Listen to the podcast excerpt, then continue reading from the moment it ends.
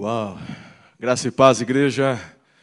Bom dia. Quero começar falando da minha melhor metade. Está comigo a pastora Ana. Por favor, querida, coloque-se em pé.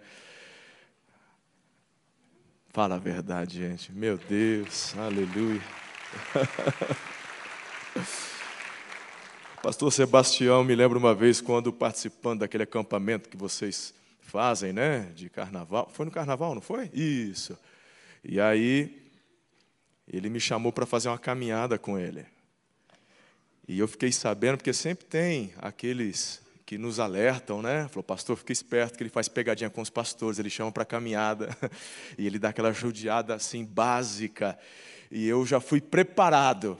Eu fingi bem, fiz aquela cara de jogador de pôquer, né? Que tá de boa, mas na metade do percurso, irmão, eu estava igual aquela piada do pintinho, não estou tintindo nada, não estou tintindo meu pezinho. Ele que é um atleta que me inspirou. É uma alegria estar com vocês. Agradeço muito o carinho da honra, porque de fato essa igreja está no meu coração e somos parceiros aí no reino. Que alegria! Deus abençoe demais e poder abrir esta festividade, estas comemorações, para mim é um privilégio, uma honra. Estamos lá em Aracatuba e trago o carinho de toda a igreja parabenizando cada um de vocês pelos 67 anos de história, assim como foi orado agora durante este momento. É, o irmão colocou sobre tantas ofertas e dízimos que foram aqui colocados como memoriais. E eu fico pensando em tantos irmãos que já passaram. Quanto o reino não avançou, porque esta igreja existe. Quantos foram vocacionados, salvos, libertos, curados. Mas eu quero declarar, em nome de Jesus, que o melhor da história desta igreja ainda está para acontecer. Amém? Glória a Deus. Se é para Jesus, você pode aplaudir, sem medo. Não precisa ter vergonha, não.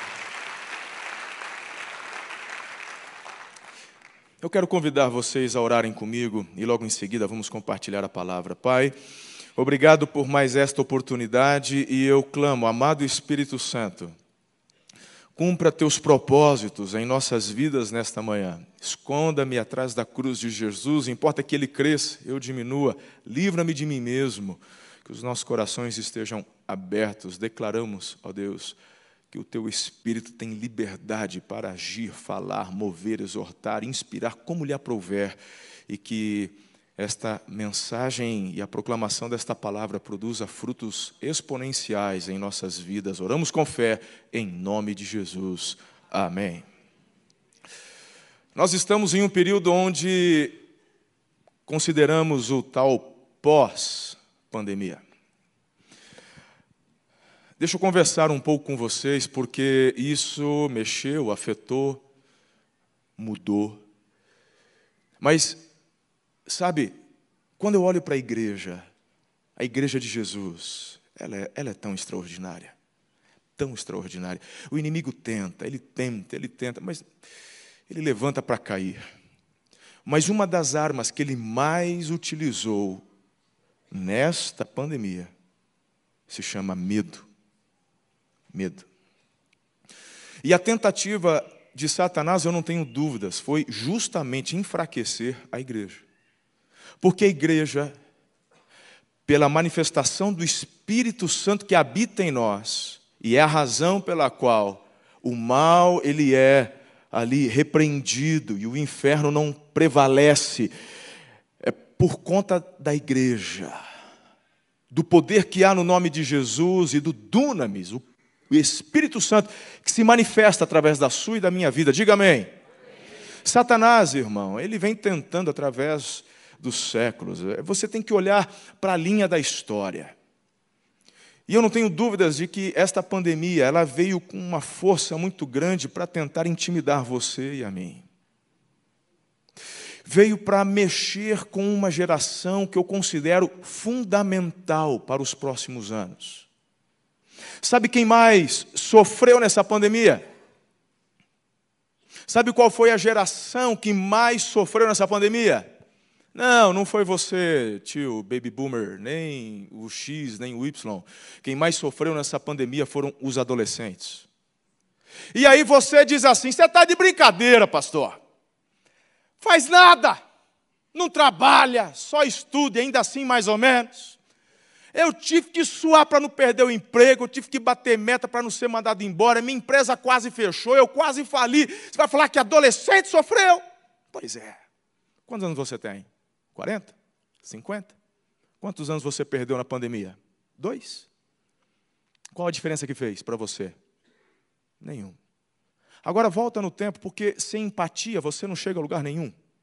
Sem empatia você não consegue entender a necessidade, você não consegue enxergar o que precisa ser feito, tampouco vai se levantar e se manifestar para ser resposta e canal.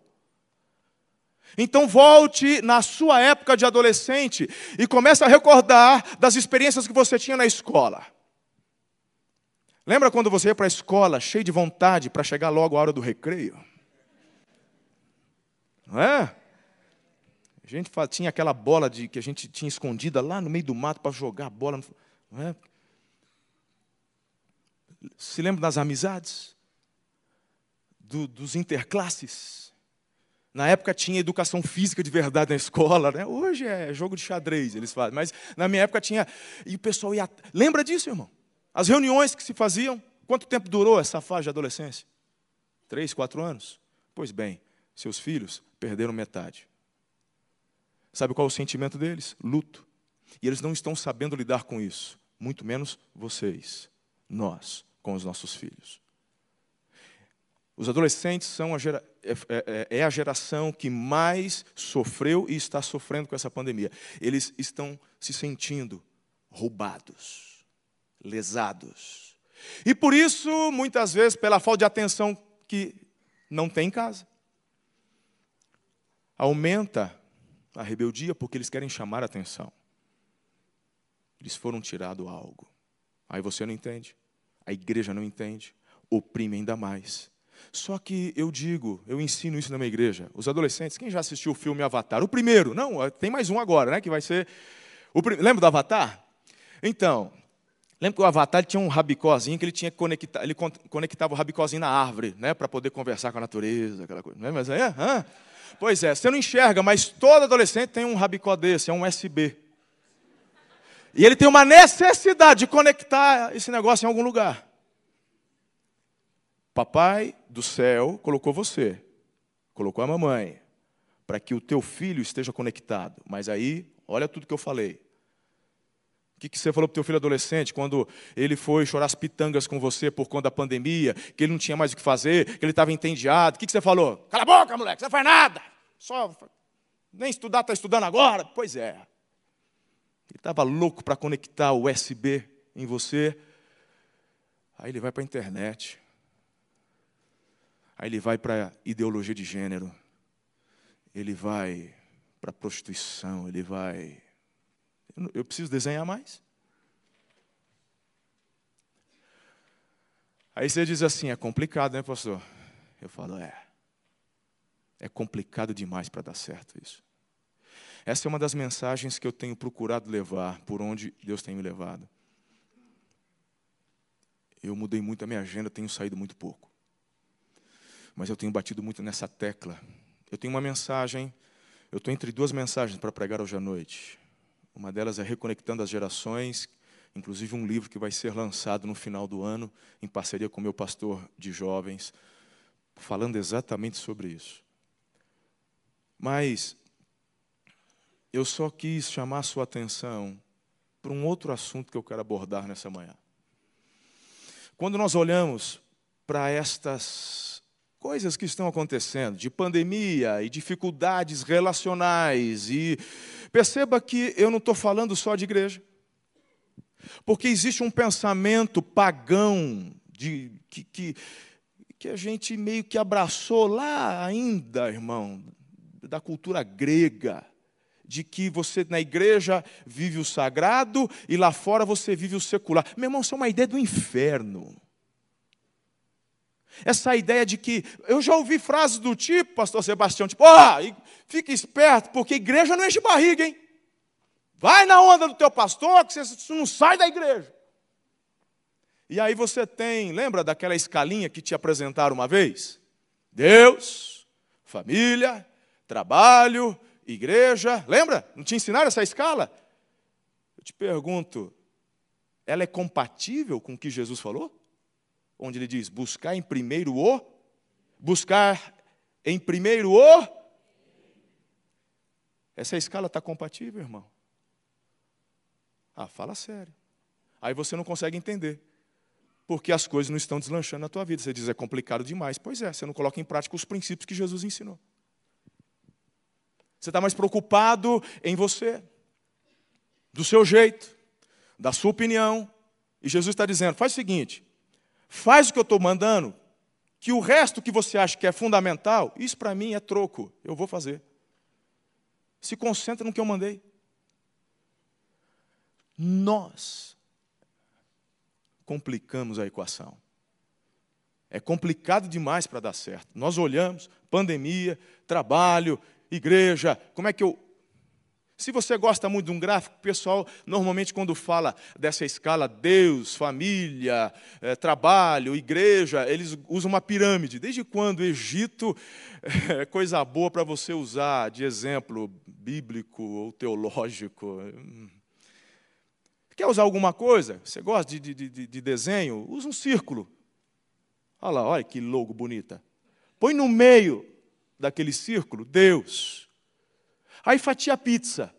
Vai fazendo as fatias aí, irmão. Quantas você quiser. Família, trabalho, lazer, viagem, blá, blá, blá, blá, ministério, blá, blá, blá. Então Deus é o centro. Quando Ele é o centro, você tem um equilíbrio para fazer tudo do jeito certo, na hora certa. Agora para de falar que aqui na igreja você vive o sagrado e lá fora o secular, porque você é santificado. Onde você está? Na minha igreja tem um frontline de 15 metros na saída, onde as pessoas passam e leem. Você está entrando em campo missionário. A igreja se reúne de domingo para celebrar e traçar estratégias de avanço, porque igreja de verdade você é lá fora. E enquanto você ficar preocupado que está muito complicado e você não sabe como fazer, você mal dá conta da tua vida secular, enquanto não houver uma metanoia e você de fato entender que você é embaixador de Cristo, de que lá no seu trabalho, empresário, o seu trabalho é tão importante quanto o meu de pastor. Temos apenas funções diferentes. Você, advogado, médico, vendedor, profissional liberal, o teu trabalho é tão sagrado quanto o meu trabalho de ser pastor de igreja. Está na hora de você mudar. Porque enquanto você não compreender princípios básicos, você vai olhar para a história e falar: é muito complicado, não tem como dar certo. Mas eu prefiro acreditar no que Jesus me falou. E Jesus me falou que já deu certo. Eu não estou dizendo que ele apareceu para mim pessoalmente, eu estou falando do que ele já deixou registrado. Nós somos mais que vencedores. Nós podemos todas as coisas nele, em Jesus, que nos fortalece, sim ou não? Então, sabe qual é a grande questão? Crer. O problema maior da igreja hoje é crer. Temos nos movido muito por vista. E aí, meu irmão, eu volto para minha base, onde eu comecei, eu apontei para pandemia, e como eu vi crente tremendo na base. Porque crente com medo, irmão.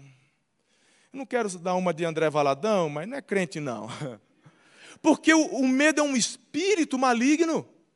O Espírito Santo é um espírito de poder, de coragem, amor, moderação. Sim ou não? Então, não estamos isentos dos dados do medo, do levante do medo. O problema é você abraçar o medo. E quando você abraça o medo, é como quem abraça uma poita, uma âncora. Só vai afundar.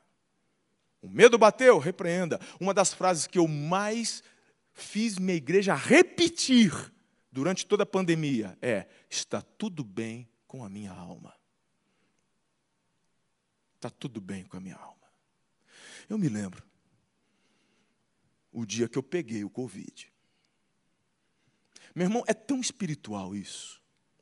esse negócio, eu, eu, não, eu, não, sou adepto de teoria de conspiração, nada, mas, mas tem, tem um trem enroscado nesse negócio aí. Tem coisas mais profundas que a, a van filosofia humana consegue compreender. Tem coisas que vamos, talvez, saber só lá na eternidade. Mas eu conversei, isso aqui não é opinião só minha, conversei com outros pastores, amigos, considero demais, como por exemplo o JB Carvalho, estávamos juntos ontem, e a experiência dele foi a mesma. Então eu me lembro, eu participei de uma conferência em Brasília, Ana estava comigo. E quando eu cheguei em Aracatuba, vida normal, tocando, papapá, de repente, um negócio esquisito. Foi o quê? É, é, começo de 20, foi no final de 19, janeiro, é, na, na viradinha, foi em dezembro. A gente estava no semeando, né? Isso foi em 2019. Aí, mas assim, eu não, não fiquei com febre, nada. Aí o pessoal da diretoria, vai fazer exame, pastor. Fui lá, aquela coisa gostosa, aquele cotonete que vem até o estômago e volta, né? vem pelo nariz, né? cutuca, volta. Maravilhoso, aquele tal do PCR, hum, positivo. Meu irmão estava bem. Eu não estava com febre, não estava sentindo. Fez, deu positivo, pum, perdi o paladar. Perdi o olfato. Bateu medo. Está entendendo o que eu estou falando? Quando bateu medo, eu falei, agora está na hora de eu crer de verdade naquilo que eu ensino. E eu comecei a declarar a mim mesmo Está tudo bem com a minha alma. Mas, meu irmão, é impressionante como o negócio é espiritual, como ele quer te, ele quer te puxar. Repito, não tive febre, não tive infecção, não tive nada. Eu não fui para o hospital, não precisei fazer nada. Só tomava um limão com laranja batido com casca e tudo de manhã e à tarde. E uns outros remédios que às vezes tem alguém aqui do contra que não vai, vai falar, ah, é, Bolsonaro. Então não vou falar também, porque senão vai ficar Aí o cara já se fecha e não, não ouve o resto da mensagem. Então, é, tomei Dorflex. Mas eu me lembro sentado, porque agora né, tem que ficar trancado dentro de casa. Interessante, eu tenho que falar essa. Eu tenho que falar essa. Porque enquanto eu estava tomando com a minha esposa aquele remedinho, a Iver, lembra? Não peguei. Aí, vai, ah, quer saber? Aí eu parei de tomar. Ela continuou. Irmão, a gente estava em Brasília junto. A gente estava no mesmo hotel, claro, graças a Deus. Trocando, tro, trocando beijinho e tal. Viemos no avião, junto. Ela não pegou. Mas vamos deixar isso para lá. Eu falo que ela é meio mimada do pai. Mas eu estava lá sentado. E de repente, do nada, bati aquele medo. Eu puxava assim para ver, será que. Eu falei, ei, ei, ei, ei, para! Creia. E aí eu ia declarando. E passou. Não estamos isentos a ataques. A forma como você reage a eles é que vai determinar o que vai acontecer. Alameda, vocês são resposta para esse tempo. Vocês foram colocados pelo Espírito de Deus aqui nesse lugar. Vocês cumprem um papel fundamental nesta cidade. E vocês precisam olhar para o futuro. Celebrem o presente. Olhem para trás, celebrando o que Deus fez, mas precisam olhar para o futuro com fé, crendo. Parem de olhar para as dificuldades. Existem vários ciclos e vocês estão vivendo um novo ciclo se preparando para um novo ciclo. Aí tem o pessoal, não vai dar certo, né? já começa, sabe, as viúvas que começam já a sofrer. Antes de você chorar, reclamar e falar que é muito complicado para dar certo, pergunta, Espírito Santo, o Senhor tem coisa grande para a gente, né? Me ajuda a entender, discernir e contribuir com tudo isso. Então vamos para o texto bíblico, senão você vai falar, ah, ele fica falando e não vai nem na Bíblia. Então tá bom. Então, Mateus capítulo 1, vamos para a palavra de Deus. E tem um texto muito inspirativo aqui de Mateus para você. Capítulo 1. Registro da genealogia de Jesus Cristo, filho de Davi, filho de Abraão. Olha só que texto rico, gente. Inspirador. Abraão gerou Isaac, Isaac gerou Jacó, Jacó gerou Judá e seus irmãos. Judá gerou Pérez e Zerá, cuja mãe foi Tamar. Pérez gerou Esrom, Esrom gerou Arão, Arão gerou Aminadab. Aminadab gerou Naasson, Naasson gerou Salmão, Salmão gerou Boaz, cuja mãe foi Raabe. Boaz gerou Obed, cuja mãe foi Ruth. Obed gerou Jessé e Jessé gerou Davi. Até aqui, tá bom. Forte, não é? Amém. É, tem um pessoal que chega na genealogia e pula, vai virando, né? Eu também já fiz muito isso, irmão. Jabez está no meio de uma dessas aí e deu pano para manga, deu livro e mensagens poderosíssimas. Tem algumas pepitas que estão escondidas, às vezes, no meio de uma genealogia. Mas é, me chama a atenção aqui algumas coisas interessantes. A primeira delas é que nós temos apenas três nomes de mulheres registrados na genealogia que eu acabei de falar. Você conseguiu prestar atenção nisso? Quais foram? Tamar, Raabe e Ruth. Ei, irmão, tem pano para manga aqui. E quando eu olhei para esse texto, me veio essa, esse tema. É complicado demais para dar certo. Eu estou numa igreja bíblica, e eu sei que vocês conhecem bem a história. Alguns talvez estejam aqui pela primeira, segunda vez, não tenham uma intimidade muito profunda. Então, acho que vale a pena, parafraseando, relembrarmos estas histórias. E no final, eu quero levar você a depositar toda a tua fé, crendo que já deu certo, não é que vai, já deu certo. Você e eu precisamos olhar para a história da forma como Deus enxerga. Eu fiquei impressionado como nessa pandemia teve pastores que se anularam porque a besta vai se manifestar. Aí passa a pandemia, é ele que fica com cara de besta. Igreja não foi chamada para se preocupar com besta. A igreja foi chamada para alavancar o reino. Não reduza a função da igreja a evangelizar e dar comida aos pobres. Estas coisas fazem parte da missão da igreja. Estamos aqui para glorificar o nome do Senhor. Por isso que você, acabei de falar, não tem nada de secular na tua empresa, você anuncia o reino na tua empresa, sendo o melhor empresário que você puder ser, sendo o melhor funcionário que você puder ser. Quem está comigo até aqui? Então, no final dessa mensagem, você vai olhar para você e vai declarar: já deu certo. Consequentemente, você vai olhar para a igreja e enxergar os próximos anos e também declarar: já deu certo. Vamos começar de trás para frente? Não é a ordem cronológica, mas eu não sei porquê, eu gosto de começar de trás para frente. A história fala então da Ruth. Bem, tudo começa com um querido chamado Aimeleque. Ele morava em Belém. Belém, casa do pão. Só que lá na casa do pão chegou um momento difícil, fome. E aí, irmão, você vê que tudo quanto é lugar. Nessa época, obviamente, Belém não era nem conhecida, né, gente? Ninguém sabia. Belém foi ficar conhecida depois que Davi se tornou rei. Tá? Bem depois. Tá? Mas antes disso, que era Belém? Ninguém sabia. Mas o nome Belém, casa do pão. Difícil. Casado com Noemi, dois filhos, Malom e Quilion. Ele resolveu sair do país para poder sustentar sua família, ele foi parar em Moab. É, agora a galera aí vai para o Japão, vai, agora é, a moda agora está Portugal, né? Teve uma época de Estados Unidos, outra é Inglaterra, o pessoal só. Deixa eu dar um, um conselho para você: só vai se Deus te mandar ir. Do contrário, fica aqui, porque tempos difíceis acontecem em todos os lugares. Inclusive, tem uma inflação braba né, na Portugal agora, parece lá. Mas, enfim. Só vá se Deus mandar. Do contrário, fique. Tempos difíceis vêm e vão. Mas o Aimeleque me dá uma dessa. Bom, chegando lá, o que, que acontece com o lindinho? Morre.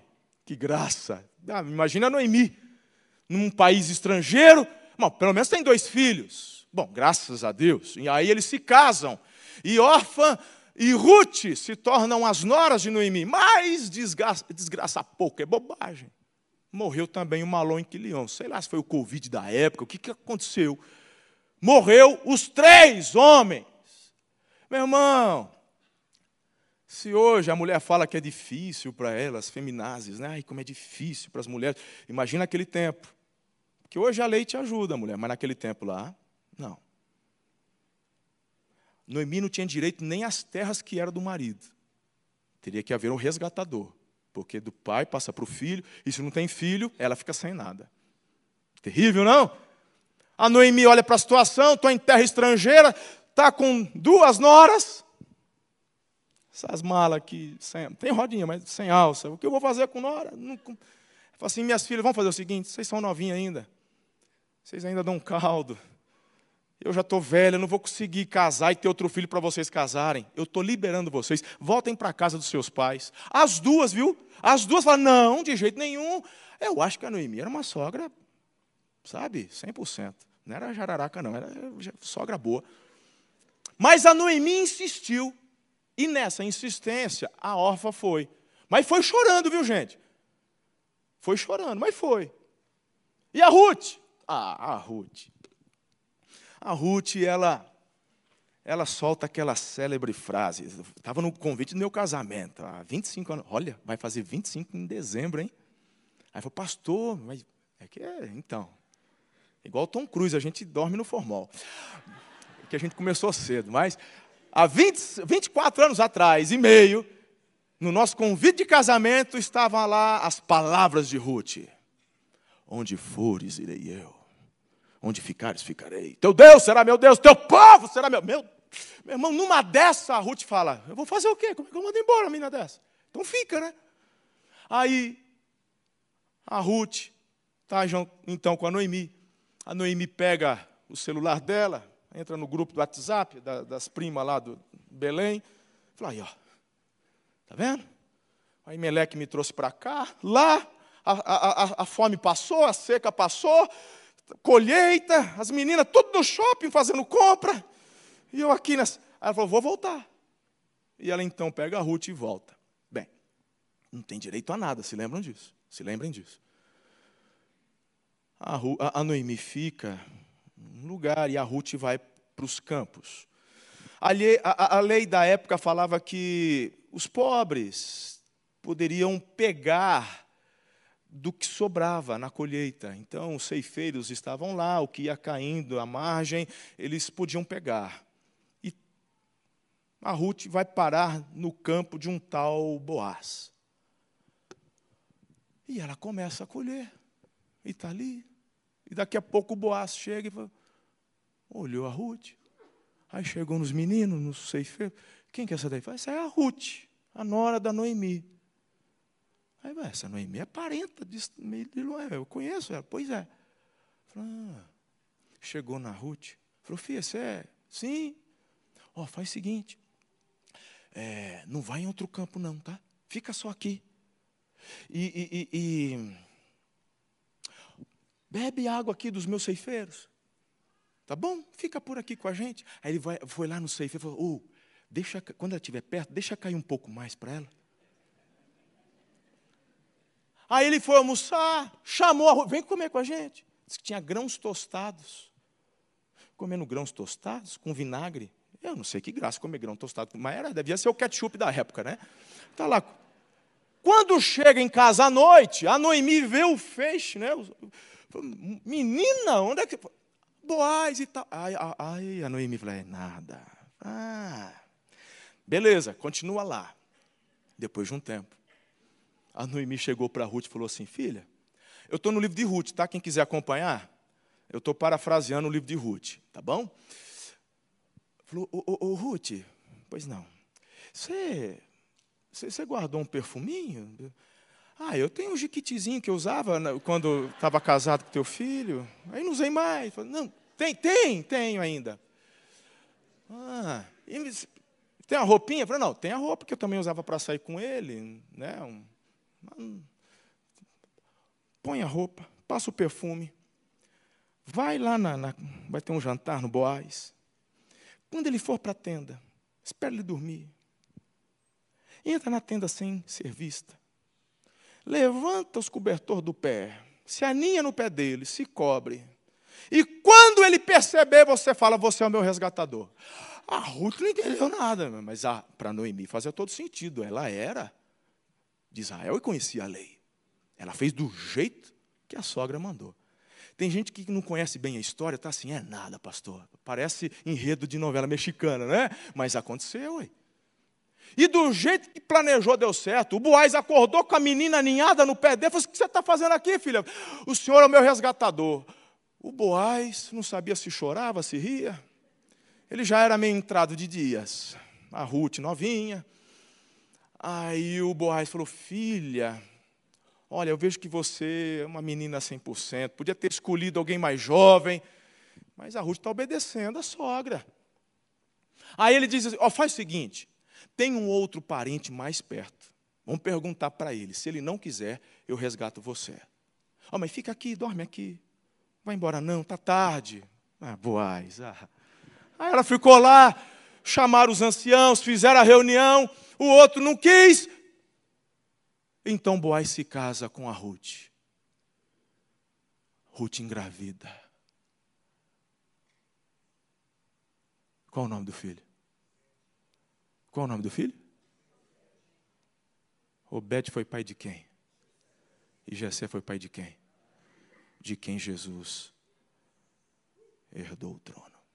Aí você fala, como é que pode uma estrangeira moabita estar registrada na genealogia de Jesus? Aí você fala, é complicado demais esse negócio para dar certo.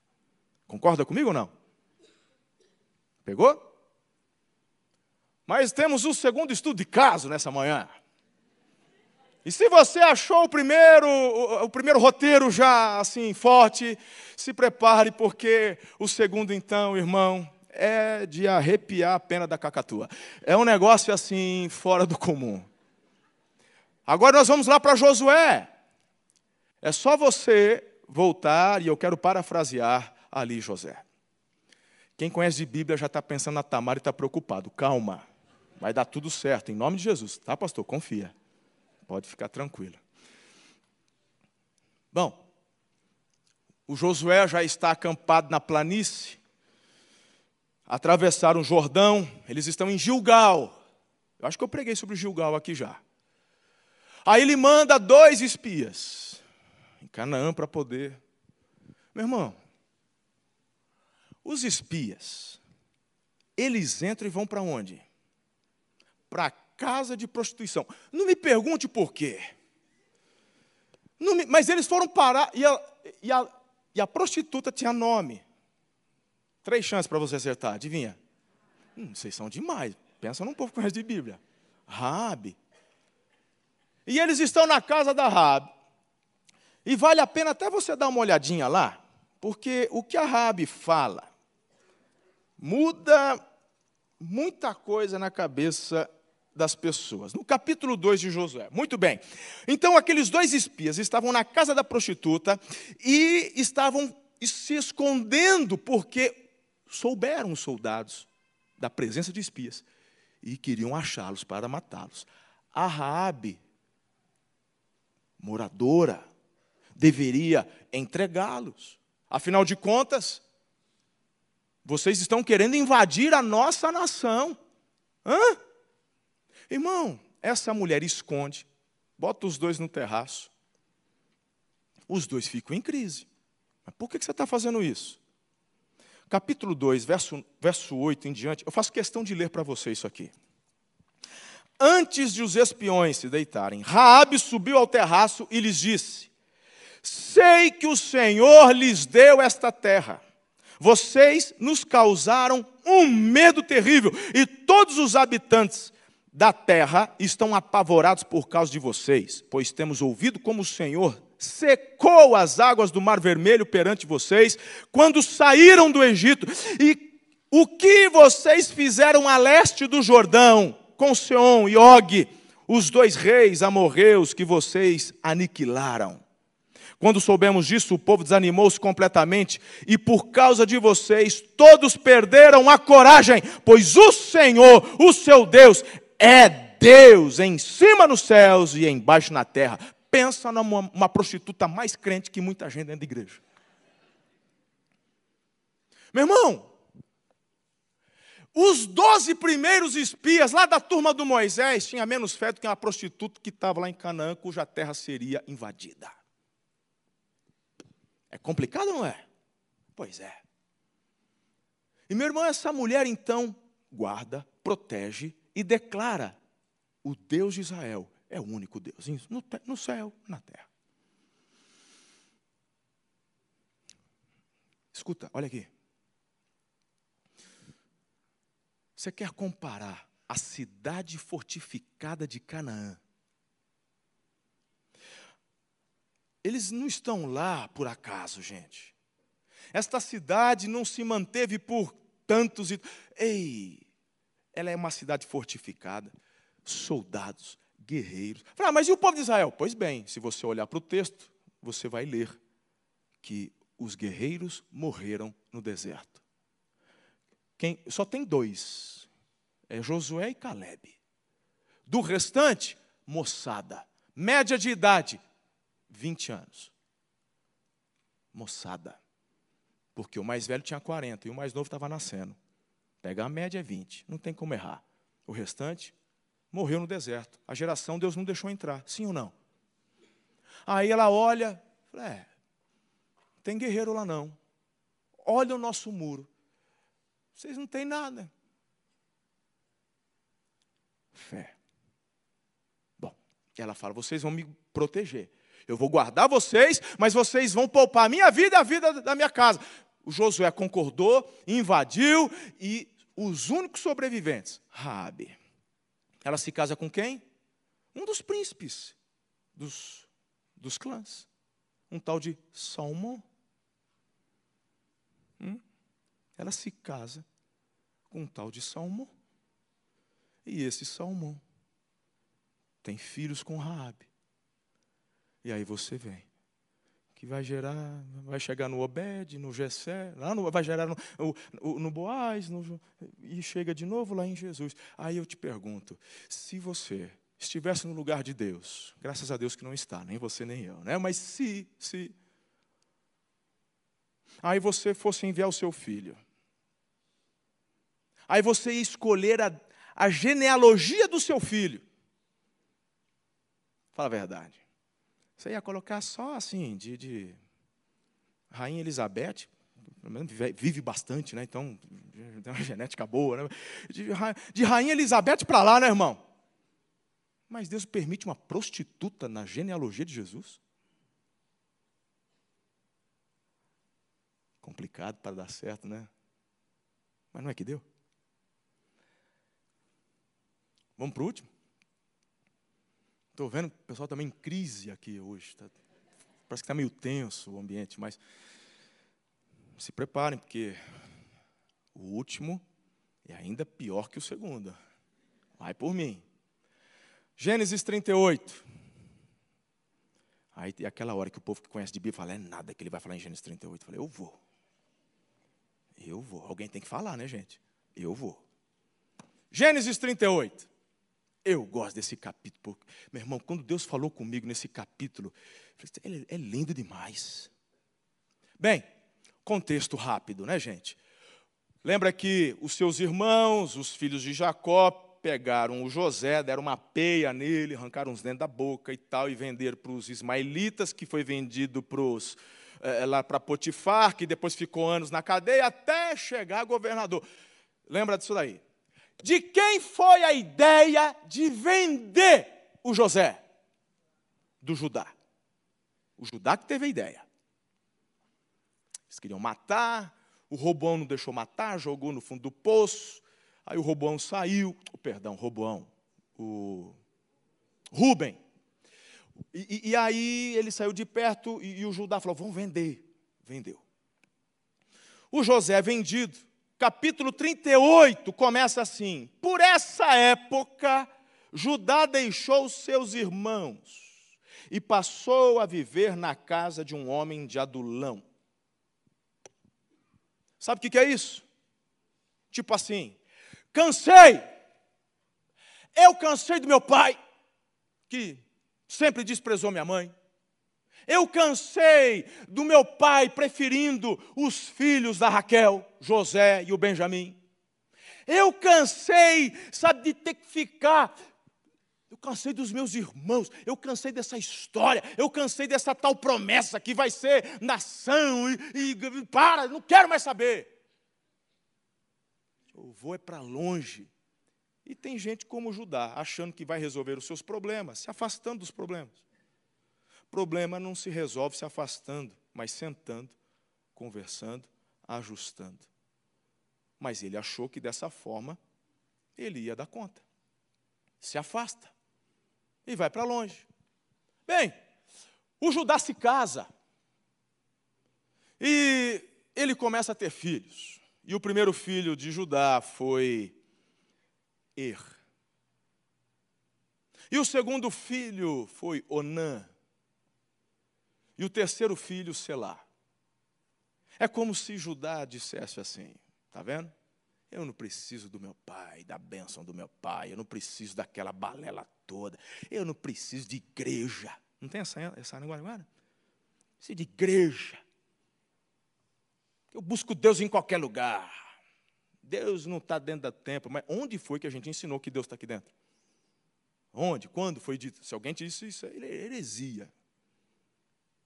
Ele habita em nós pelo Espírito, mas ele disse: não deixem de congregar, como é o costume de alguns, o autor aos Hebreus, porque isso é tão importante. Mas muitas pessoas acham que o problema é o ambiente, é a igreja, é o trabalho, é, são os parentes. Normalmente, pessoas órfãs, e por favor, não é uma crítica, eu estou falando de orfandade de pais vivos pessoas machucadas, pessoas que precisam ressignificar seu passado. Quando o passado lá atrás não é resolvido, o seu futuro fica totalmente comprometido. Mas o Judá achou que dessa forma ele conseguiria. E com três filhos, é como dissesse: não preciso de ninguém, estou indo bem, casei, estou prosperando, três filhos, yes. Bem, o mais velho, o Er, já estava mocinho. E o Judá falou: vamos casar. Três chances para você acertar o nome da esposa do Er. Tamar. Pregar a igreja bíblica é diferente. Tamar. E aí o, o Judá pega Tamar e dá em casamento com o Er. Só que, eu estou parafraseando para ganhar tempo, tá, gente? Gênesis capítulo 38. A Bíblia diz: Ir era mal. Sabe por quê? Porque o fruto não cai longe do pé. Você, meu irmão, não enxerga uma mangueira. Tem manga aqui no Curitiba? Tem, em todo lugar tem, né? Você não vê a, a mangueira fazendo, cuspindo manga dois quilômetros. Não vê isso. Cai onde? No pé. Não é verdade? Pois bem, Er era mal. Mal. Você só dá do que tem. O Judá achando que está resolvendo seus problemas, mas ele tem um passado totalmente complicado. Ele tem mágoa, ele tem ira, ele tem ranço, ele tem consciência pesada, porque mentiu para o pai dizendo que o filho preferido estava morto. Então ele tenta aplacar a consciência, tentando viver algo novo. Então ele muda de igreja. Ele não quer ser tratado, porque ele não é o problema. O problema é o pastor. O problema é o líder de célula. O problema é o líder do ministério que não reconhece meu talento. Pensa na taquara rachada. E ele acha que pode estar cantando aqui, desafinado. Você vai cantar com a gente, sentado aí, meu lindinho. Mas ele acha que o problema são os outros, ele não quer ser tratado, ele não aceita. É o Judá, gente. O er mal. Agora, deixa eu te chamar a atenção para algo muito interessante que eu vejo aqui. Poucas vezes a gente vê isso na Bíblia. E Deus matou o er por causa da maldade do coração dele. É, ei, Irmão, não é assim que o E ficou doente e Deus não quis curar. Não, não, não, não. Olha no texto, tá aí. E Deus matou. Certo, pastor Sebastião? Tamo junto? É isso aí? Tá aí. Tamar, novinha, viúva. Ela não tem nada a ver com a história, ela já olhou para o Onã. Lembra da lei do resgatador? Ela já olhou para o Onã, aí o Judá. Não, filha, não, você vai casar, não vão dar descendência aí para o Er. E aí, Onã, casa com a Tamar. Aí o Onã olhou para Tamar, viu? Não, show de bola, deixa comigo aqui. A gente assume a parada aí. Casou. Aí, essa é a hora que está todo mundo assim preocupado. E agora, pastor? Pois é, porque todo casal gosta de jogar xadrez. E aí o Onan ia jogar as partidinhas de xadrez com a Tamar, e estava lá, cada um de um lado do tabuleiro. E os dois estavam jogando xadrez e fazendo as jogadas. Na hora que o Onan tinha que dar o checkmate, ele pegava e jogava tudo no chão tabuleiro. Estragava o lance. Falei, é nada. Aí ia jogar xadrez de novo, sei lá com qual frequência, mas eles iam jogar de novo. Está lá tudo certinho, pedra branca, pedra preta, preta e não sei o quê. O Onan, na hora de dar o checkmate, ele jogava todas as peças no chão. É o que está na Bíblia. Deus viu. Tá ou não está, lindão? Jogava no chão. E não ganhava o jogo, gente. Deus olhou, ele falou: vai morrer. Matou Onã. Aí tem uns homens que não conhecem bem de Bíblia, já fica preocupado, pastor. Fala, explica, calma. Tem nada a ver. Fique em paz, filho. Ei. A questão é que o Onã não queria obedecer, gerando a descendência. Aqui a gente poderia navegar por muito tempo falando sobre rebeldia, falta de fé, orgulho, mas vamos deixar. Acontece que Deus vê e Deus também tira a vida do Oná. Nessa hora, a Tamar não tem nada a ver com isso. Ela olha para o último, sei lá. O Judá, a hora que enxerga a situação, fala: essa mulher é viúva negra. Você está você tá de brincadeira. Falou, filha, faz o seguinte. O Selá é novinho ainda. Deixa ele crescer mais um pouco. Volta para a casa do seu pai. Põe roupa de viúva. Tá? Tá tudo certo. Daqui ele cresceu um cadinho. A gente chama ele, você casa, vai ser lindo. Ah, tá, mas não, beleza, sogrão, tamo junto. Voltou para a casa do pai. Passa tempo, passa outro tempo. A Tamar está lá um dia à tarde, olhando o Instagram, viu o celular. Ah, o celular aqui, cheio de namoradinha, falando que quer casar. Aí eu falei, é, mas não era comigo? Agora eu vou ficar viúva, não vou, não vou ter filho, vou ficar aqui para o resto da vida desse jeito. Tamar ficou com aquilo na cabeça. O Judá, ele ia ver um rebanho um pouco mais distante, e ele ia passar por um caminho próximo ali, onde a Tamar morava, e ela ficou sabendo. A Tamar tirou a roupa de viúva, botou uma, uns panos da hora e cobriu o rosto. E ficou numa encruzilhada. Eu sei que parece coisa de macumba, mas tava no, o texto fala que estava numa encruzilhada. E ali, quando. O que, eu, o que eu esqueci de falar, que é muito importante, é que nesse, nesse tempo de nasce filho, morre, morreu a esposa do Judá, ele estava viúvo. Tá? Estava viúvo. E o Judá, então, andando na estrada, cabisbaixo, gente, tanto tempo viúvo, tanto tempo que eu não jogo uma partidinha de xadrez. Quando ele olha uma mulher com um véu na cabeça, lá na encruzilhada, ele falou assim: ah, ela é uma prostituta. Ele achou que fosse uma prostituta cultual. Aí ele chegou na, na mulher, estava com véu. Ô filha, pois não. Você joga xadrez? Falou, jogo. Sei jogar. Você não joga uma partidinha comigo? Aí ela falou assim, mas você vai me dar o quê? Ah, eu te dou um cabritinho do meu rebanho. Ela olhou, falou, cadê rebanho? Você não tem nada. Não, eu, eu te entrego depois. Falei assim, ó, eu aceito. Mas vamos fazer o seguinte, me dá o teu anel de selar e o teu bordão. E quando você me trouxer o cabritinho, eu te devolvo. Meu irmão, pensa num homem que queria jogar uma partidinha de xadrez. Ele falou, não, fechou, tirou o anel, deu o bordãozinho lá, o cajado. Jogaram, e ao contrário do Onan, deu checkmate, ganhou a partida, fez um jogo lindo. Terminou, foi embora. No dia seguinte, o Judá, não estou falando que é certo o que ele fez, mas pelo menos o cara é honesto. Mandou, ó, o, o, servo dele, tem uma prostituta assim, assado lá, joguei um xadrezinho com ela, ela está esperando um cabritinho, traz de volta. O cara foi lá, Ó, tem ninguém não, seu Judá. Falou, gente, bom, minha parte eu fiz. Três meses passaram. Estamos juntos? O pessoal bate na porta do Judá e fala assim: Seu Judá, uma desgraça. Falou, fala, o que está acontecendo? Sabe a Tamar? Falou, uh, dá um arrepio, nem me. Cadê o, cadê, cadê o Selá? Não, o Selá está bem. O que, que tem a Tamar? Ela está grávida. Ela traiu a memória do seu filho. Meu irmão, o Judá ficou possesso, ficou endemoniado. Nós vamos queimar! Meu irmão, literal, está na Bíblia. Você está achando. Não parece em rede de novela mexicana?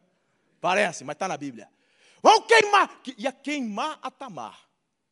A galera não tem nada a ver com isso. O povo quer ver lenha na fogueira mesmo.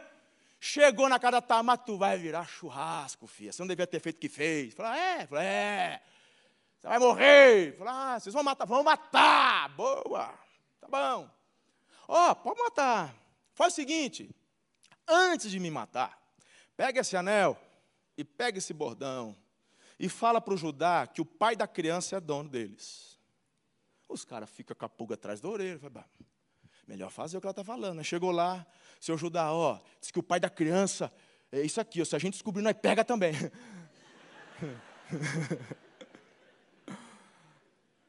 o Judá fala, meu Deus, palavras de Judá, essa mulher é mais justa do que eu.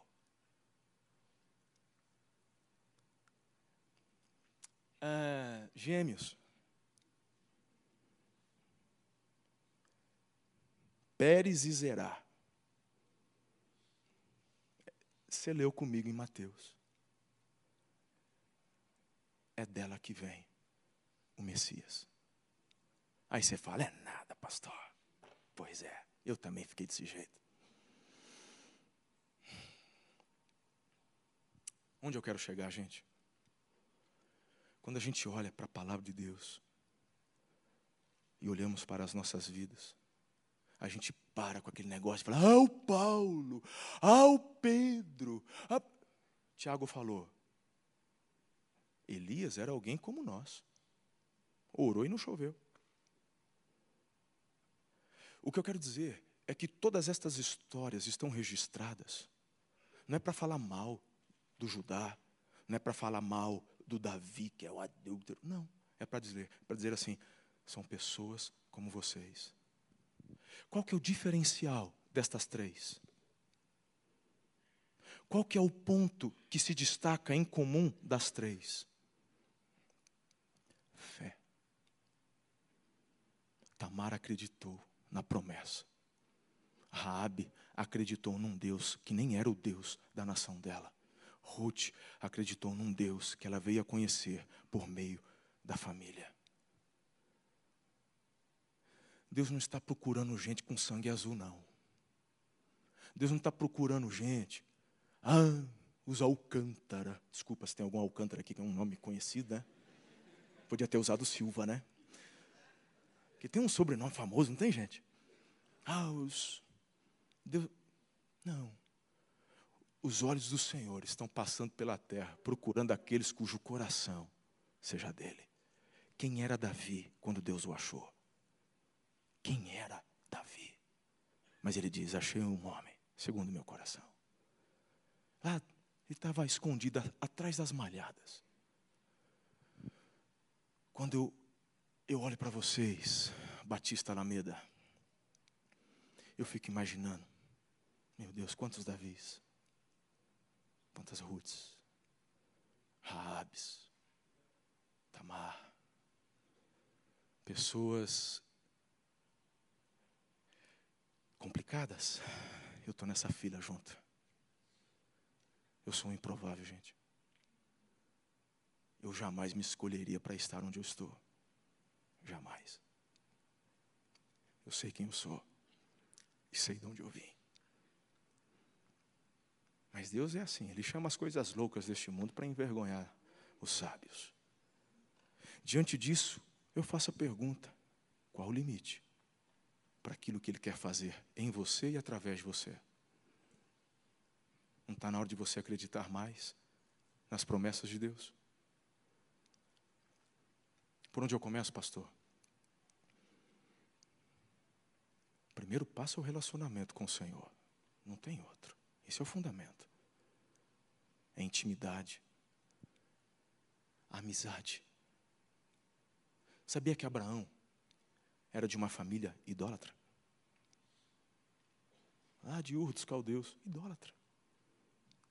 E ele, no meio de tanta idolatria, começa a conversar com Deus, que ele não vê, que não tem imagem, mas que ele deposita a fé, eu creio. E ele começa até que um dia Deus se manifesta e diz: saia da tua terra. Por que, que Deus, irmão, honrou tanto Abraão? Fé. Fé. Deixar tudo que tinha, deixar tudo que tinha aprendido, para ouvir a voz do coração de alguém que ele nunca tinha visto. É o pai da fé. Mesmo que, em outras circunstâncias, o pai da fé não creu. Mas o resumo da vida dele foi obediência pela fé. É. Eu olho para o futuro com, com muita expectativa. Muita expectativa. Se eu pudesse te dar um conselho nessa manhã, eu diria: para de assistir programas televisivos cujo nome na frente está urgente, agora. Para com isso. Para de ouvir notícias que roubam a tua esperança, porque a Bíblia diz: Eu quero trazer à memória aquilo que me dá esperança.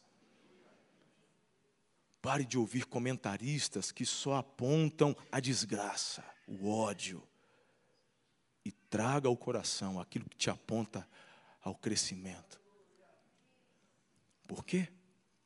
Porque a igreja, na verdade, é o reflexo do que cada um é na sua individualidade lá fora. Não adianta querermos ter uma igreja ungida aqui, se lá fora você ainda enxerga a tua vida como secular. O melhor da tua história está para acontecer. Eu tenho 44 anos. E sou um otimista. Eu já cheguei naquela fase onde a gente fala, é, passou. Mas eu olho para o futuro com expectativa e eu estou muito animado com cada fase que está por vir. Eu tenho duas filhas, a Karen tem 23, a Letícia vai fazer 19 agora em julho. Karen está namorando e eu não vejo a hora dela casar.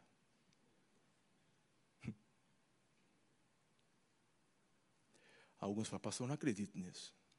Só de imaginar que um dia minha filha vai ter que casar, eu, eu, eu já, já, me dá urticária. Eu, eu falo, pois é, eu já fui assim também. Até que eu comecei a compreender que eu não as crio para mim. Elas são herança do Senhor. Não é herança dele para mim, a herança é dele. Eu só administro. E eu sou tão feliz e realizado no meu casamento que eu quero que elas experimentem a mesma coisa. E eu sei que a partir deste momento novos ciclos virão. Daqui a pouco, eu, em nome de Jesus, serei vovô. E ao contrário que alguns falam, me chama de tio, pelo amor, eu quero ser avô. Eu quero curtir cada fase, porque Deus planejou cada ciclo. Se hoje você, no seu casamento, não está no seu melhor momento, por favor, alguns estão, pastor, é muito complicado. Mas eu não preciso conhecer a sua história. Você só precisa conhecer um Deus que pode todas as coisas. Creia, teu casamento pode ser transformado. Você tem 30, 40 anos, você pode viver o teu melhor casamento nos próximos anos. Creia. Não é complicado não. Quando eu olho para a genealogia de Jesus, eu falo: esse Deus é extraordinário. Não tem nada complicado para ele. Ele é o Senhor do universo. Thanos é. Só os mais jovens riram dessa. É. Eu tenho que mandar alguma da Marvel para conectar a galera, né? Porque aqui tem, tem galera mais velha. Pastor, o, o pastor Sebastião está assim. Quem que é o Thanos? Quem que é?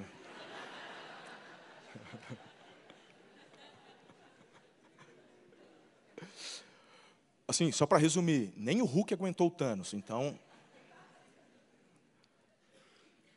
Não tem nada complicado para o Senhor, gente. Eu queria orar por você nessa manhã. Mas, eu sei que eu já preguei aqui sobre Judá e José. Acho que foi no acampamento. Talvez o que eu não tenha compartilhado naquela ocasião foi justamente o capítulo 38. Porque esse Judá, ele volta. Na fome ele volta. E eles estavam sabendo que só tinha comida no Egito. Então eles vão para o Egito. O Simeão fica preso porque o José deixa preso. Porque ele queria que o Benjamim fosse trazido na cabeça do José. Assim como tentaram me matar, vão matar também o Benjamim. Porque eles têm ódio de mim, do Benjamim, por causa da minha mãe. Então ele arma tudo isso para preservar a vida do Benjamim. Na segunda, no segundo retorno dos, dos irmãos para o Egito para buscar mais comida, o pai libera o Benjamim. Quando chegam no Egito, Simeão é liberto, estão ali os, dois, os doze irmãos, só que eles não reconheciam José. Mas na cabeça do José, eu tenho que preservar o Benjamim. Por isso que o José esconde a taça nas coisas de Benjamim e os soldados os interpelaram, dizendo: só quem pegou vai ser preso, o restante pode ir embora, porque na cabeça do José, no retorno, eles matariam Benjamim. Eles só precisavam de uma oportunidade que não tinham, porque ele não saía de perto do pai. Só que agora, quando os soldados retornam, não vem só o Benjamim, os onze estão lá. O José fala: por que trouxe todo mundo? Nessa hora, o Judá toma a palavra. E o Judá, resumindo, diz assim: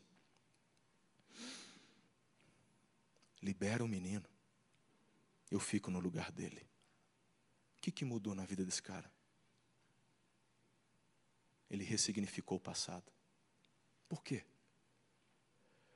Rick Warren pastor da Saddleback Church, na Califórnia, ele tem uma frase que eu gosto muito. Deus não promove dor a ninguém, mas ele não desperdiça uma dor. Deus não desperdiça uma lágrima. Você parou para pensar? Quais foram as perdas de Jacó? Uma esposa e dois filhos. Não, foi só o José. Não, não, não. O Simeão está preso. E ele não ia liberar o Benjamim. Então, ele perdeu a esposa e dois filhos. Eu te pergunto, o que Judá perdeu? A esposa e dois filhos. Diga comigo, empatia. E eu volto para a introdução da mensagem. Lembra que eu falei dos adolescentes? Empatia. Ele só se oferece para ser escravo para o resto da vida, no lugar do irmão porque ele se colocou no lugar do pai. Ele falou: agora eu sei a dor que meu pai sente. Está na hora de você parar de fugir dos conflitos e problemas gerados dentro do coração. Tem que falar assim: não, não mexe com o passado. Você está numa igreja terapêutica. Você tem uma equipe pastoral de ponta para te ajudar nisso. Isso sim é libertação. Isso é libertação. Tem pessoas que não rompem porque deixaram de acreditar que podem, pela capacitação de Deus, porque estão tentando conseguir na força do ódio. Eu vou ser para mostrar que eu posso, para falar para o meu pai, para falar para o meu sogro. Sabe aquele sogro que falou: Não, você não merece minha filha, você não consegue nem sustentar. Lembra? E você está na força do ódio, tentando provar que pode. Mas o ódio, meu irmão, não gera nada de bom. Você tem que crer que o Senhor te capacita. E é o amor que te promove a lugares inimagináveis. Está preparado para viver seu melhor tempo e melhor momento? Você, você conseguiu entender a minha mensagem? Que não é uma questão de profetizar somente para a igreja Alameda instituição, é profetizar para você, Alameda. Você prospera lá e aqui prospera junto. Você cumpre o seu chamado, seu, aqui avança junto. Essa igreja se tornará um imã para estas gerações que precisam de suporte. Eu nasci na igreja batista, gente. Eu ouvi frases do tipo: adolescente não voga nada, jovem não dá dízimo, adolescente não. Enxergar uma igreja só como uma empresa. Eles não são a geração de amanhã, eles são a geração de hoje. Pelo amor de Deus. Você precisava ser mais humilde e aprender com eles. Eu me tornei um pastor melhor depois que comecei a parar para ouvir minhas filhas, não no sentido de ouvir o coração delas, mas de aprender o que elas tinham para me ensinar. Estávamos voltando de férias agora em janeiro. Viagem longa. Eu gosto muito do sul, vem para Santa Catarina. Eu gosto, é uma região que eu amo. Amo frio. Tá todo mundo de touca, e eu estou aqui, eu estou em casa. E na viagem de volta, estávamos de carro. Pai, você sabe sobre tal assunto? E elas falando sobre é, as músicas mais ouvidas, porque minha filha hoje ela é líder dos adolescentes. Já há um bom tempo que ela, debaixo do pastoreio do pastor Giovanni, ela é ministra dos adolescentes. E ela começou a compartilhar sobre o que acontece no mundo da música. E elas foram falando, falando. Eu falei, fala mais. Aí começou a fazer sentido começou a fazer sentido por que, que os adolescentes invadiram o TikTok. E alguns de vocês nem sabem o que é isso.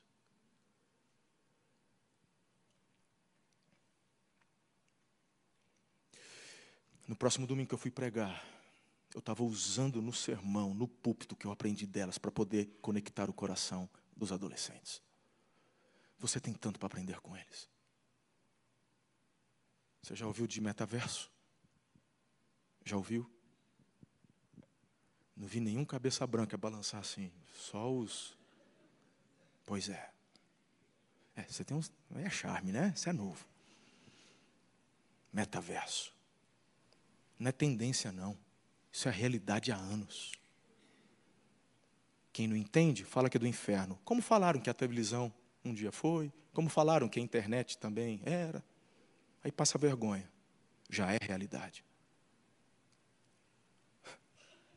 aquele teu filho que passa o dia inteiro, oito horas por dia, no computador com um jogo, tem que falar assim, ai, meu filho é o wise dos joguinhos, ele vai ser programador. Vai nada, se ele, não, se ele não aprender matemática, física, vai ser programador coisa nenhuma.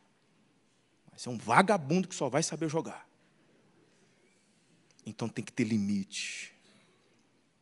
Mas o limite é imposto com amor, com sabedoria, e não com rigidez. Firmeza é diferente diferente de rigidez. É a realidade, eles já estão lá. E a igreja precisa chegar lá para ajudá-los e trazê-los para o equilíbrio. Já tem Steven Furtick, Live Church, no metaverso. Já tem Felipe, o André Valadão já, já tem.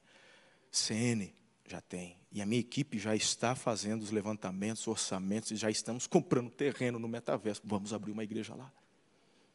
Só que a minha capacidade, o tique o teco não acompanha. Eu já botei um pastor mais novo para fazer isso. Você vai me falando, que eu, eu, não quero ficar de fora. Até tem um avatarzinho, eu já tenho um avatar no metaverso. Eu já, já fiz o meu, mas não tenho capacidade para. Então, a nova geração Fala a verdade, a gente tem ou não tem bastante coisa para aprender com eles? Empatia. É complicado, mas já deu certo. Coloque-se em pé. Quero orar por você. Me perdoe, pastor, se passei do horário. Você poderia dar a mão para sua esposa, para o seu marido, Se porventura seu filho estiver aí, dá para você colocar no meio de vocês e aproveitar que está friozinho, envolvê-los. Eu quero profetizar sobre a sua família o melhor tempo dela. E eu queria que a partir de agora você não olhasse mais para a equação complicada e apenas olhasse para o Deus que pode todas as coisas. E a partir de hoje você vai declarar isso. Eu vou viver o meu melhor tempo. Em casa, na minha vida profissional, na minha vida espiritual, porque Deus me vê como um todo. Minha melhor fase está para acontecer.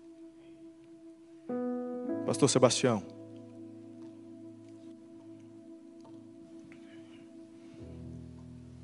O Espírito de Deus me deu uma palavra com relação ao irmão e a Sueli. Vocês estão num processo e de forma muito inspirativa, como eu te disse ontem no carro, estão trabalhando por este novo ciclo. Diante de uma mensagem dessa, talvez venha a tentação de pensar: eu combati o bom combate, estou terminando, estou, estou indo para o emérito. Não, é só um novo ciclo. Deus não desperdiça ninguém. Tudo que você apenas construiu, mas tudo aquilo em que você se transformou, por capacitação do Espírito, por empenho na palavra, na obediência. Deus quer usá-lo para levar isso para a igreja no Brasil e fora. É um novo ciclo. Quero profetizar sobre a tua vida, Deus aumentando a tua influência. Eu quero declarar uma transição abençoada, tranquila, próspera. Mas o seu ministério, querido, vai viver algo que você ainda não viveu. Porque aquele que te chamou não errou. Você tem feito a lição de casa.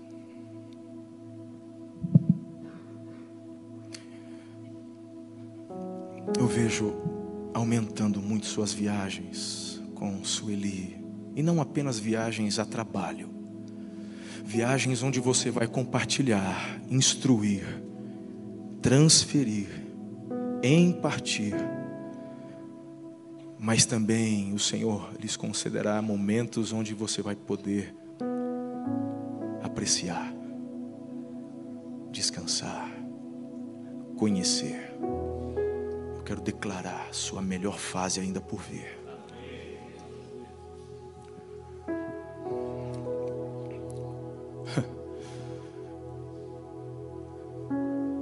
Você não chegou onde chegou por acaso. Deus não investiu tudo que investiu na sua vida para. Não. Só acaba quando Ele falar que acabou. É, que eu, eu, me sinto, desculpa, eu me sinto uma vontade, eu me sinto em casa aqui, não dá vontade de parar, mas eu encerro, prometo, falando de Elias. Olha isso, pastor. O Elias achou que tinha terminado. Afinal de contas, ele teve o maior embate da vida dele. Ele enfrentou o rei. Ele enfrentou os falsos profetas de Baal e Azeral, todo 850 ele levou a nação a se arrepender e retornar aos caminhos do Senhor. Aí vem aquela endemoniada da Jezabel, fala, eu vou te matar. Fala, para mim acabou, chega, eu já fiz o que tinha que fazer. Agora eu vou para casa. E ele vai para a caverna. Quando a gente vai para a caverna e começa a chorar, porque não reconhece meu talento, porque não sei o quê a gente acha que Deus vai chegar lá para poder dar um, né, aquela chupetinha gospel, meu lindinho, ai, você tá chorandinho. Deus vai lá no Elias e fala assim: Você está fazendo o que aí se eu não te mandei entrar na caverna? volta pelo mesmo caminho que te trouxe aqui. Porque só acaba quando eu falar que acabou. Tem mais. Põe óleo no chifre. Você vai ungir isso, vai ungir aquilo. Você vai fazer o que eu, o que eu vou mandar você fazer. Não é legal isso? Lembra da Maria Madalena na porta do sepulcro? Acho que eu preguei isso aqui há muitos anos atrás. Maria está lá chorando, na porta do sepulcro. Jesus aparece. Você está fazendo o que aí, menina? Chorando. Jesus não vai confortar e consolar Maria.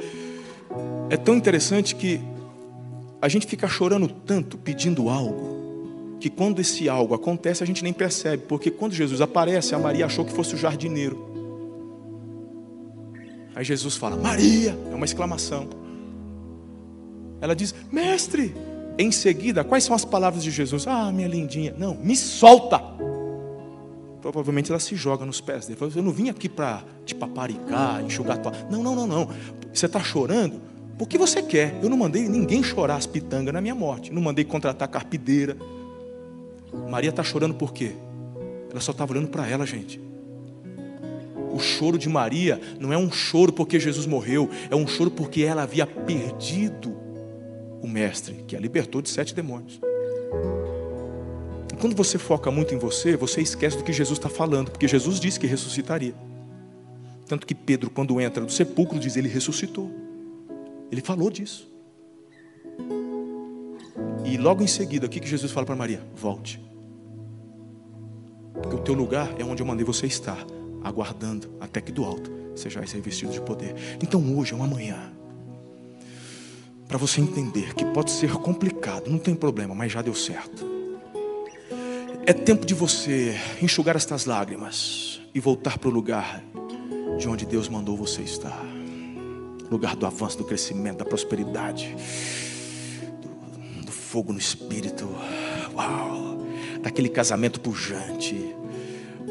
Eu queria que você, a partir de hoje, olhasse para tua esposa e começasse a sonhar com o futuro, dizendo: o melhor vai acontecer. Nós vamos ter viagens, só nós dois. Nós vamos. A... Ah, vai ser demais.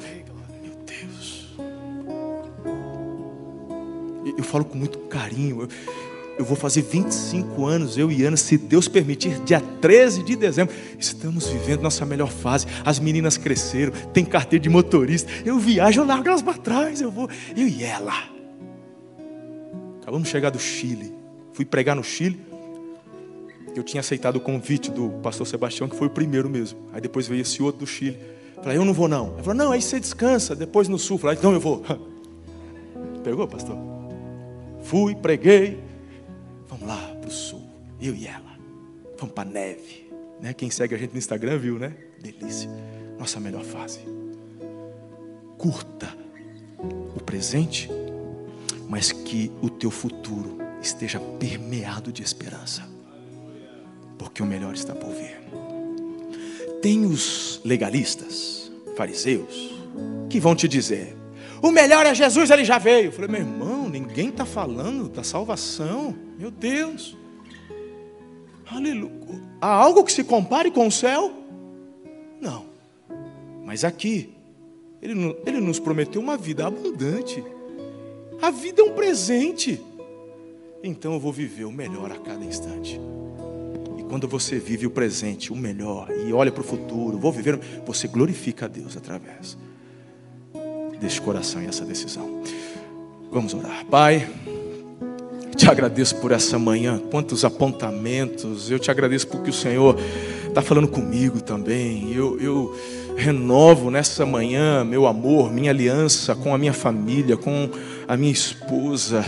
Seja a aliança dela renovada para comigo. Nós vamos terminar bem, aprovados e eu quero declarar, Senhor, sobre cada família aqui representada, em nome de Jesus, um futuro extraordinário. Senhor, se porventura houver questões do passado, eu quero declarar cura, eu quero declarar que com a ajuda do céu e de homens e mulheres de Deus, vocês vão resolver as questões do passado e experimentar um futuro decidido, abençoado, próspero. E eu quero declarar também que estas decisões irá reverberar sobre a igreja Batista Alameda de Curitiba. Senhor, os novos tempos, as novas estações, os novos ciclos é apontando para o alto, é de avanço, é de crescimento, é de multiplicação. Ó Deus, onde adolescentes, jovens, adultos serão atraídos para esta novidade de vida, a vida abundante que só é possível quando Jesus vem habitar em nossos corações. Pai, eu abençoo cada esposo, esposa, filho, que, ó Deus, seja retomada ó Pai, o protocolo do céu que é a honra, que filho honre pai e que os pais também aprendam a honrar seus filhos, cônjuges, Pai, que assim seja. Eu declaro uma cultura de honra nessa igreja, porque através dessa cultura, meu Deus, coisas exponenciais e extraordinárias acontecem. Seja a tua vida abençoada, sua empresa abençoada, você, adolescente jovem, seus estudos sejam prósperos, que você se torne exponencial na faculdade e que o melhor da sua história esteja para acontecer. Eu assim oro em nome de Jesus. Se você crê e recebe, diga amém, amém. e aplauda o Senhor. Glória a Deus. Irmãos, ainda que nós já tenhamos usado um pouquinho do tempo, acalma. Foi investido muito para que você vivesse esse tempo aqui. E esse investimento foram lágrimas, jejuns e oração. Mas o Espírito Santo me falou ali que essa expressão é complicado demais tem sido uma expressão usada por você. Você quer colocar essa expressão na cruz agora de manhã e transformá-la num ato de fé? A minha vida mudar, vai mudar. As barreiras se quebrarão. O meu choro se transformará em riso. A minha dor em alegria. Você quer descomplicar a sua vida, colocando essa complicação aqui na cruz de Jesus, deixe o seu lugar e venha aqui, por favor. Não se constranja. Complicação é algo que Deus não enxerga. Quando Deus olha para a sua vida, Ele vê propósito. Ele vê propósito. Mas você pode segurar essa complicação e pode dizer assim: é, Deus não, não se importou comigo até agora. E eu quero dizer que você está complicando ainda mais do que já estava. Só se descomplica ao pé da cruz. Muito bem. Eu quero dizer para você, para vocês que estão aqui, muitas coisas que o pastor Marcelo disse, eu tenho vivido. Complicações, limites, choros, sentimento de impotência, medos. Mas toda vez que eu passo um tempo maior e melhor na presença do Senhor, todas essas coisas se dissolvem. E aí vem uma esperança. E é isso que eu quero profetizar na sua vida. Uma esperança. Agora, antes de orar, eu quero perguntar: feche os seus olhos e pense. Quem, além de você, precisaria estar aqui para ouvir essas coisas? Quem? Você sabe que tem alguém que precisaria ouvir isso. Então você vai lutar para se esforçar para trazer essas pessoas logo mais. Porque quem sabe Deus só preparou o seu coração para regar logo mais. Você sabe que eu sou muito exigente com o horário de culto, mas hoje eu não estou preocupado com o horário do culto. Porque você vale muito mais do que alguns minutos do nosso almoço. Você que está em casa nos acompanhando, você vale muito mais do que esses minutos do nosso almoço. Então, por favor, em nome de Jesus, verbalize na força do Espírito Santo: eu trarei essa pessoa que o Espírito me mostrou, e eu verei essa pessoa descomplicada pelo poder do nome de Jesus. Coloque as suas mãos assim. Amado Espírito Santo, nós somos complicados demais para entender a tua voz, para entender os teus propósitos, mas nós resistimos, rejeitamos a partir de agora essas versões satânicas, malignas, mentirosas. Nós não somos complicados, porque o Senhor nos fez perfeitos e em Cristo Jesus, essa perfeição é ampliada, é potencializada. Por isso eu lanço uma palavra de ousadia no coração dos teus filhos. Se levantarão, se erguerão e conquistarão propósitos e promessas do Senhor. Já temos aqui pessoas que foram descomplicadas por ti mas eu profetizo que haverá não somente pessoas descomplicadas, mas pessoas que serão usadas por ti para descomplicar outras pessoas, porque o melhor está por vir nessas vidas. Nós as abençoamos assim, Senhor. E eu creio, Senhor, que logo mais pessoas virão aqui e experimentarão esse poder maravilhoso de Jesus. É a nossa oração, em nome de Jesus. Amém?